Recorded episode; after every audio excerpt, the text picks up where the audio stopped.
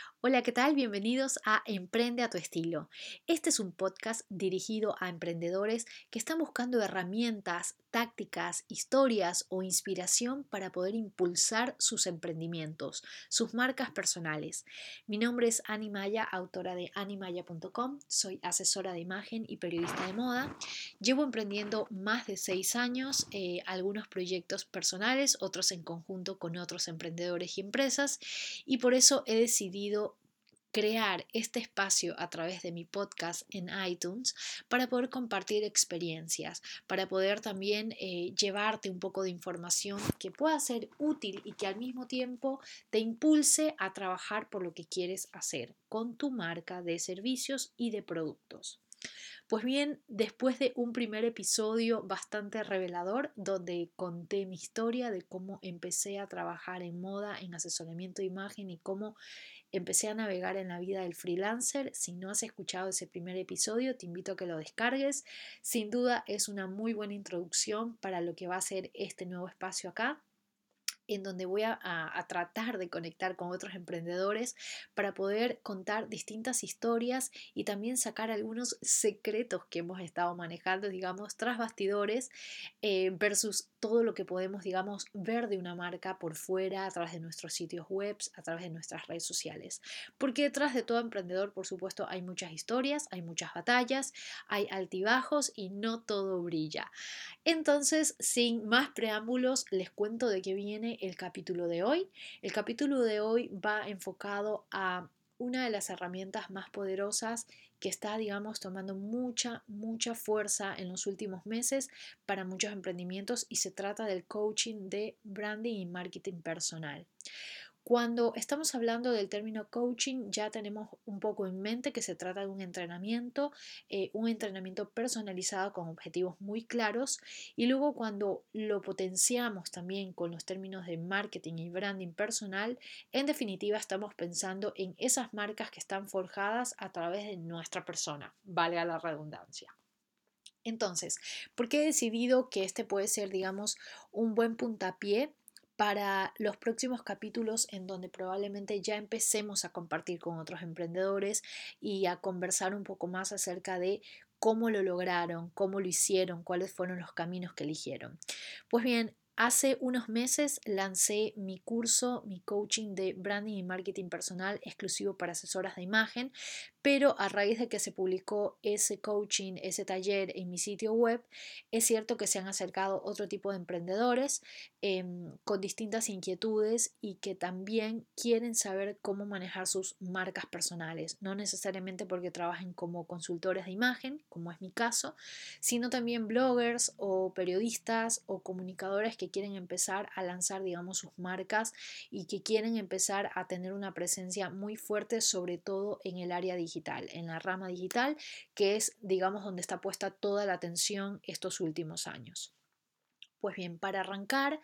hay que tener en cuenta que cuando estamos hablando de un entrenamiento eh, que nos prepara, digamos, para poder trabajar mucho mejor nuestra marca personal, hay que pensar en definitiva en nuestra imagen, porque no estamos hablando solamente de cómo vestimos, ni tampoco estamos hablando de lo que le presentamos al mundo, digamos, de una forma superficial, a través de una foto, eh, a través de una publicación programada en una red social. Estamos hablando también de todo eh, un lineamiento que hay que hacer, un estilo de vida, de toda la creación de un, ambiente eh, que pueda, digamos, hablar por sí solo de lo que estás tratando de vender, de comunicar, de difundir.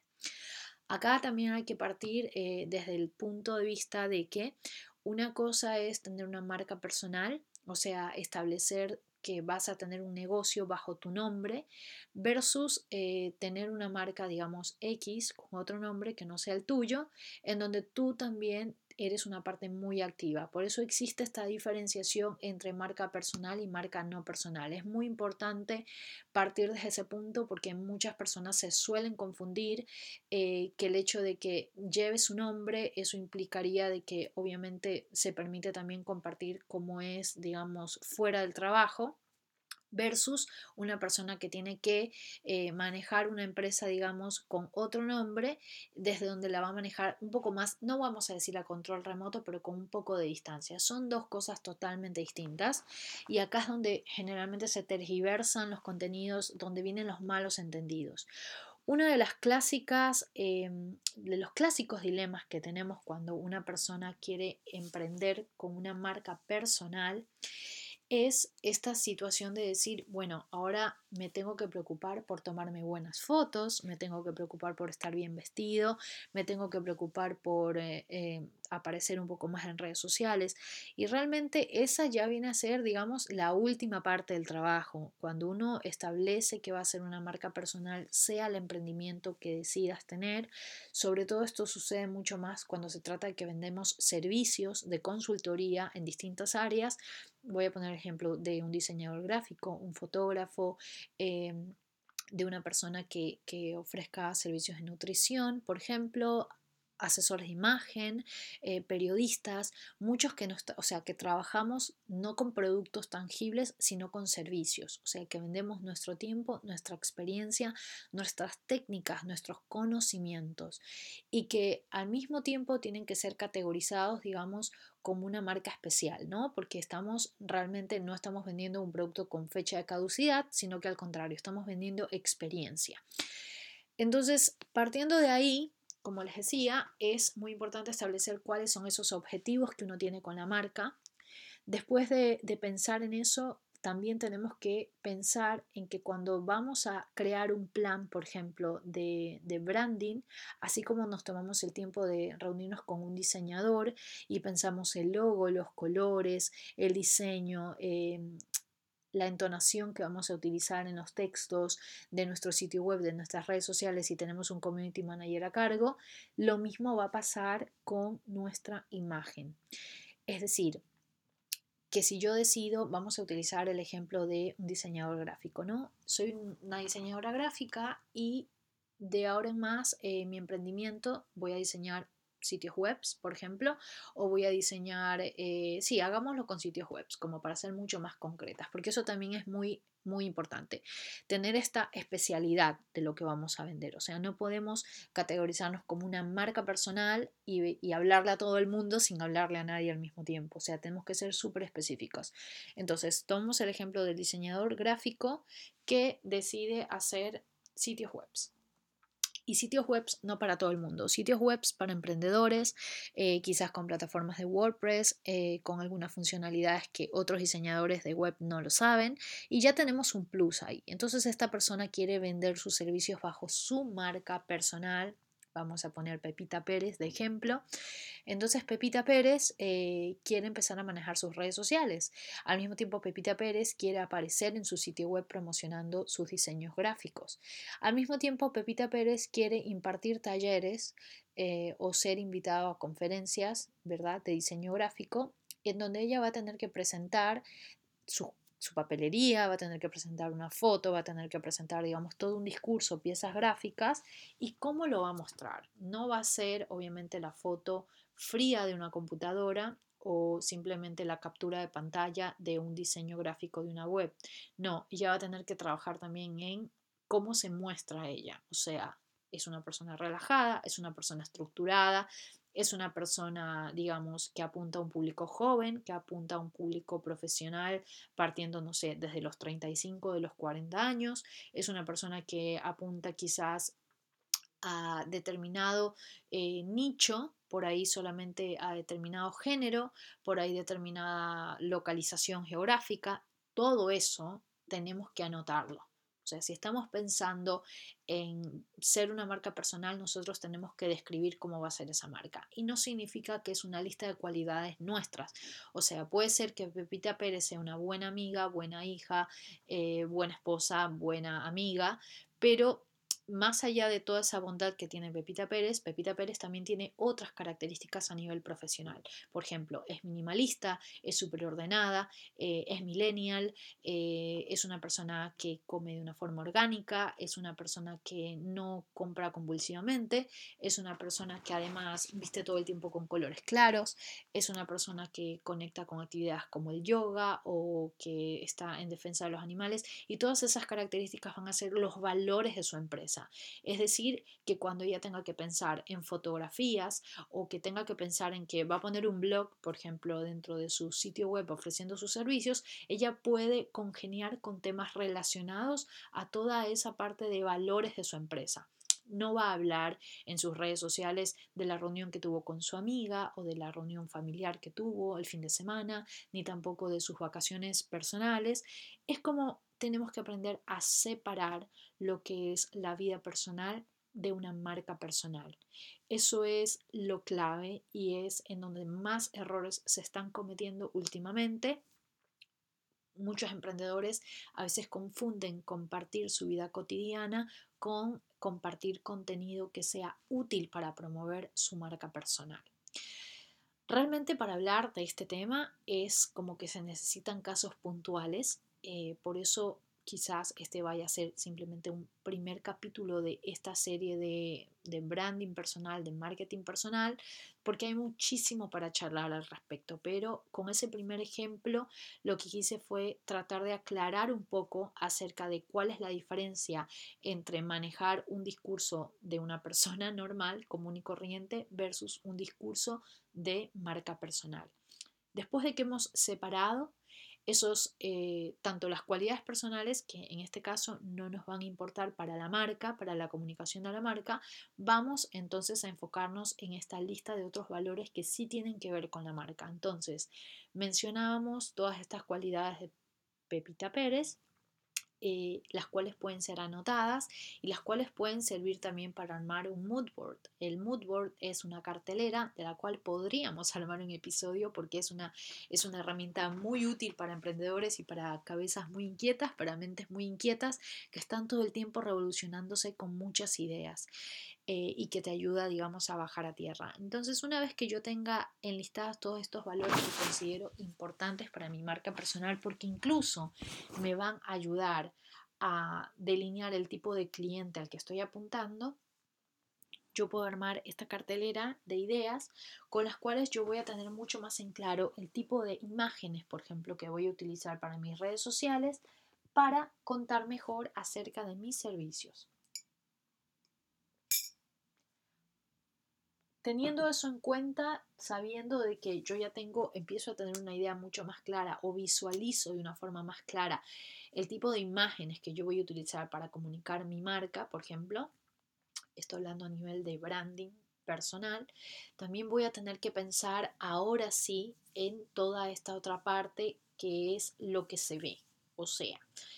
el tipo de imagen profesional que yo quiero dar, no significa que nos creemos un uniforme, no significa que nos disfracemos de profesional porque somos emprendedores. Esto tiene que ser lo más natural posible, pero que al mismo tiempo sea bastante cuidado.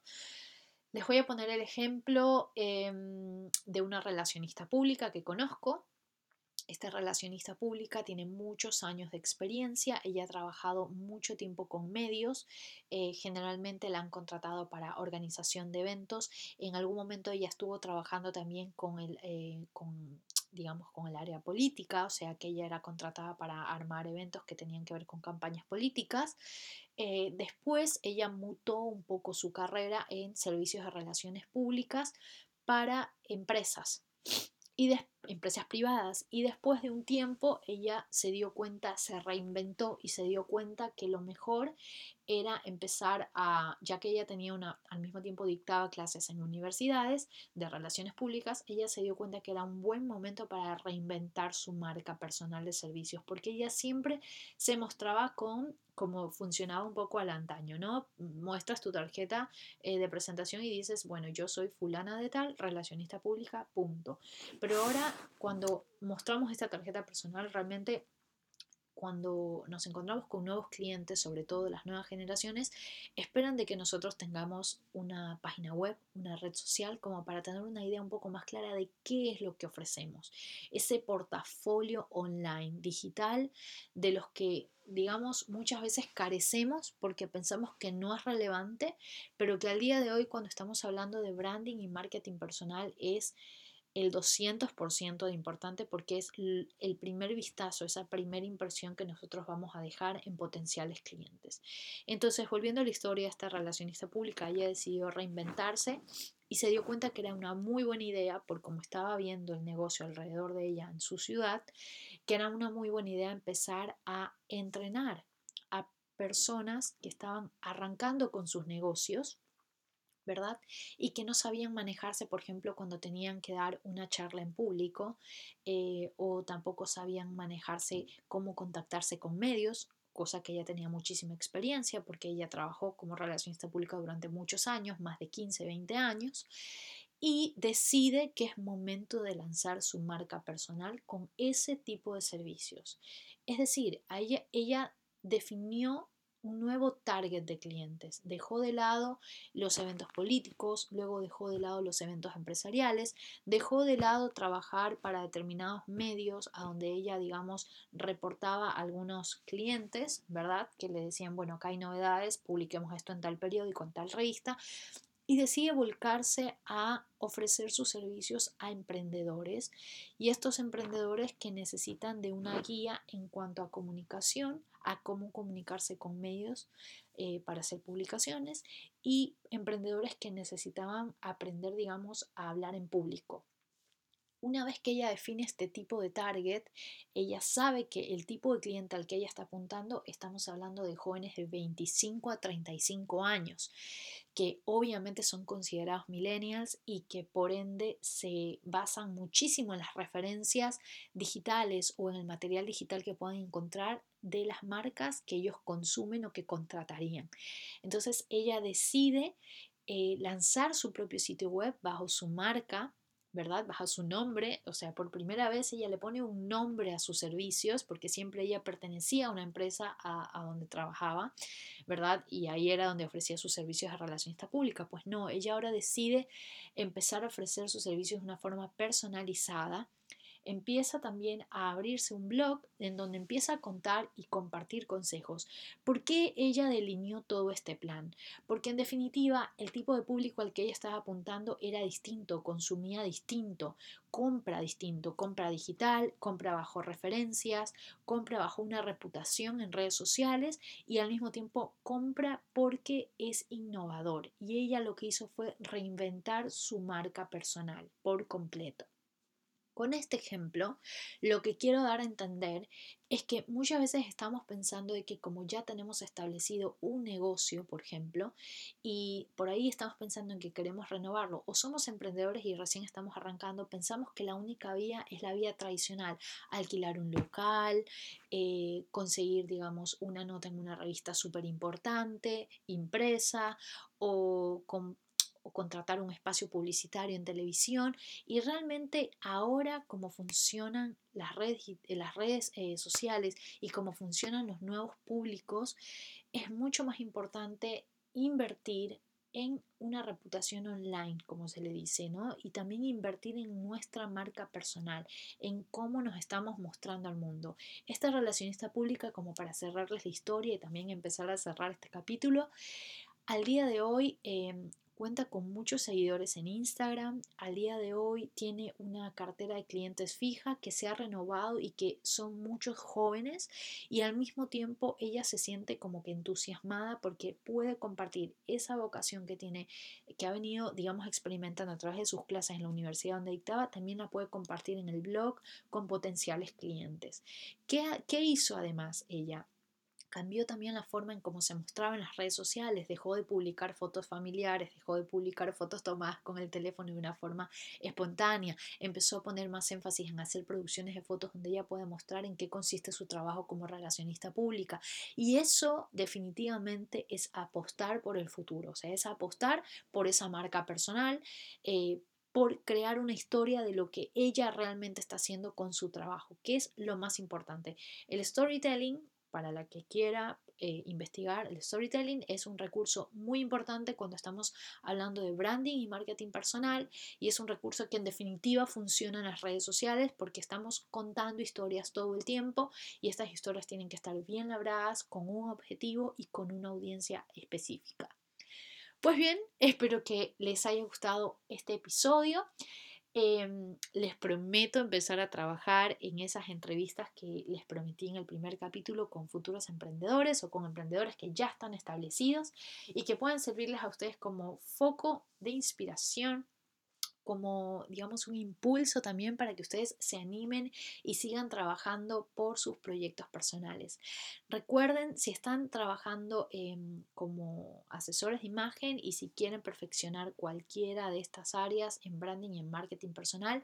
cuentan con el coaching para asesores de imagen enfocado en branding y marketing personal. Si por otro lado estás pensando en emprender como asesora de imagen, también te invito a chequear los talleres disponibles en animaya.com Ahí tienes distintos talleres, los puedes tomar eh, por separado, los puedes tomar todos juntos, con tal de crear tu carrera asesora de imagen. Y además también te invito a checar el primer episodio para que puedas contarme qué te pareció mi historia y para que al mismo tiempo te sientas motivada a empezar. Cualquier momento es bueno para empezar tu propio proyecto, tu propia marca, para darle impulso a ese emprendimiento que vienes trabajando hace un buen tiempo o que tienes en tu cabeza dando vueltas. Espero que estés muy bien y bueno, nos vemos en un episodio, nos escuchamos en un próximo episodio acá en Emprenda tu estilo.